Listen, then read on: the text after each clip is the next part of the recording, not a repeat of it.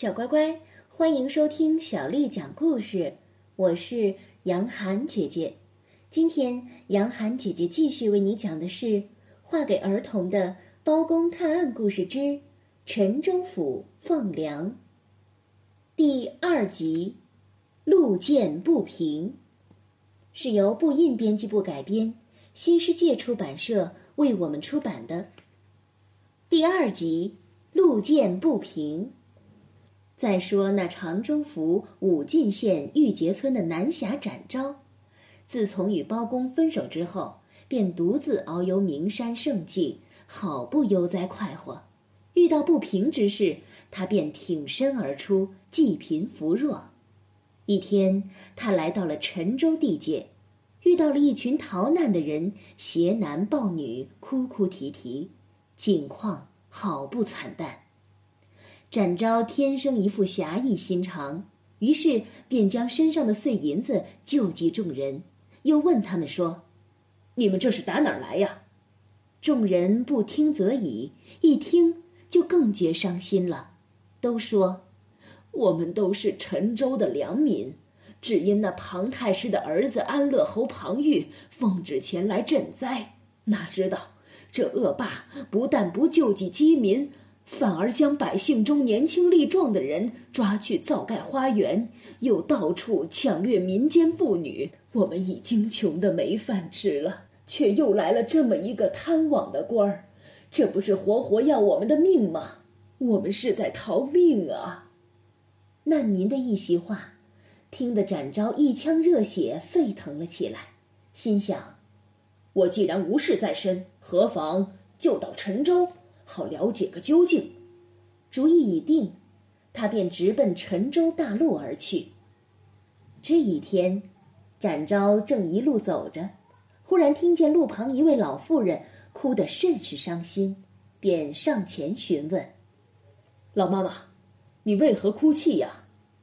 老妇人一看展昭一副侠士模样，知道他不是歹人，便流着眼泪说：“我姓杨。”丈夫名叫田中，就住在前面的村子里。于是，她便将他家主人田启元夫妻遇害的事情，一行鼻涕两行泪的从头细说。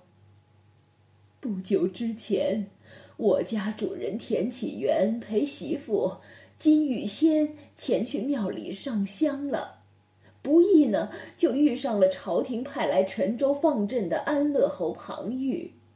他见我家女主人金玉仙姿色美丽，竟然派人将她掳了去。我家主人田启元上前要去理论，怎知这庞玉不由分说，就将她拿到了县里囚禁。我丈夫田中气愤不过，就和其他的受害人上京去申冤，到现在都还没有音讯。你说，这好端端的一家人，如今闹得只剩下了我一个人，怎么不叫我伤心呢？展昭听后又是怒火填膺，口中喃喃道：“怎么是这样的世道啊？”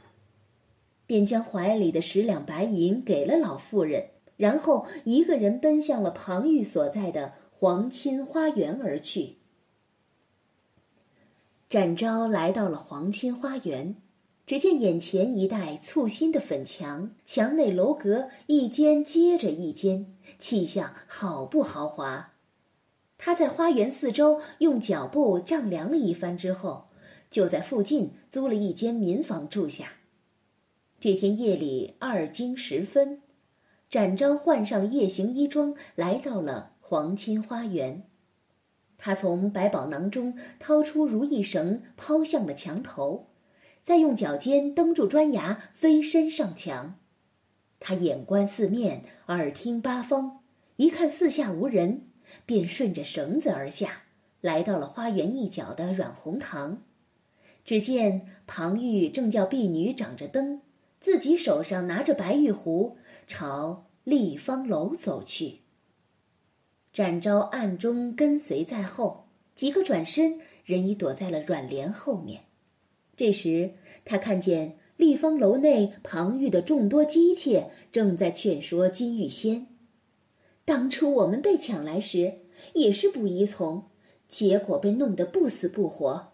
后来无可奈何依从他了，日子倒过得好多了，有吃有喝的。”只见这金玉仙不等他们说完，当即破口大骂道：“你们这群无耻的人！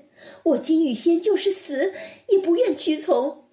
说完便放声大哭了起来。这时庞玉进来了，他笑容满面，从婢女手中接过一杯酒，说：“你们劝他了，他还是不愿顺从吗？好吧，既然他不愿顺从，我这里有一杯酒。”叫他喝了，我就放他回去。说完，拿了酒杯就走向了金玉仙。岂知金玉仙生性真烈，唯恐恶贼庞玉接近，一伸手就将酒杯打落在地。庞玉这会儿恼羞成怒了，他大声喊道：“你们快把他按住，我就不信制服不了他。”他这就打算要强行非礼金玉仙。然而，就在众人将要动手时，忽然一个婢女气喘吁吁地跑上楼来说：“刚才福庞福来报，说是太守讲完有要紧的事要求见，现在正在软红堂等着呢。”庞玉一听说太守深夜前来，知道一定有紧急的事情，便回头吩咐众姬妾：“你们再给我劝劝他，若是仍然不从。”等我回来给他好看。说完就起身下楼，展昭仍是暗暗的紧随在后。来到阮红堂，庞玉开口便问蒋完说：“太守深夜来到这里，有何要事啊？”蒋完回道：“毕府早上接到文书，说圣上派龙图阁大学士包拯来查镇，大约五日内便到，所以特来禀报侯爷。”您要早做准备才好啊！庞玉把嘴一撇道：“那包黑子要来就来吧，干我何事啊？”讲完说：“毕府听说那包拯曾在圣上面前封堂大审，不为权势；又听说他连侄子包勉都给斩了，丝毫不留情面。这次前来，可说是来者不善呢。”庞玉便说：“ 那包黑子乃是我父亲的门生。”他也不敢对我怎样。蒋完一听，连忙说道：“哎呀，侯爷不可存有如此想法呀！据说那包拯秉公无私，又有亲赐的三口玉札，甚是可怕呀。”接着凑向了庞玉耳边，悄声说道：“侯爷，您在陈州的所作所为，难道不怕包拯知道吗？”庞玉听完。心中虽然有些发毛，却又硬着头皮说：“他知道，又能把我怎样啊？”讲完，不禁着急地说：“君子防患于未然呐！这件事真的是非同小可，除非是那包拯死了，才能高枕无忧啊。”讲完这后面的一句话，提醒了这恶贼庞玉，他立即回说：“这有何困难？”现在我手下正好有一勇士，名叫相福，他有飞檐走壁的本事，我立刻派他前去行刺那包黑子，不就完事儿了吗？蒋完说：“果真要这样做的话，卑职认为这事不宜迟，应该尽快去办啊。”庞玉连忙叫来了庞福，命他去唤相福前来。不多时，相福来了，参见过庞玉，又见了太守。只听庞玉问相福道：“我平日里待你如何呀？”相福诚惶诚恐回道：“侯爷待小人恩重如山呐。”庞玉说：“既是我待你有恩，如今我叫你前去行刺那包拯，你敢去吗？”相福回道：“侯爷就是要小人上刀山下火海，小人也在所不辞。”庞玉于是对蒋完说：“相福就由你带去，如何行事也都听你的差遣，务必要把事情办得妥当，不要有所闪失。”蒋完连连称是，便和相福告辞而出。小乖乖，今天的故事就为你讲到这儿了。如果你想听到更多的中文或者是英文的原版故事，欢迎添加小丽的微信公众号“爱读童书妈妈小丽”。接下来的时间，我要为你读的是宋朝词人李清照写的《夏日绝句》。《夏日绝句》宋·李清照。生当作人杰，死亦为鬼雄。至今思项羽，不肯过江东。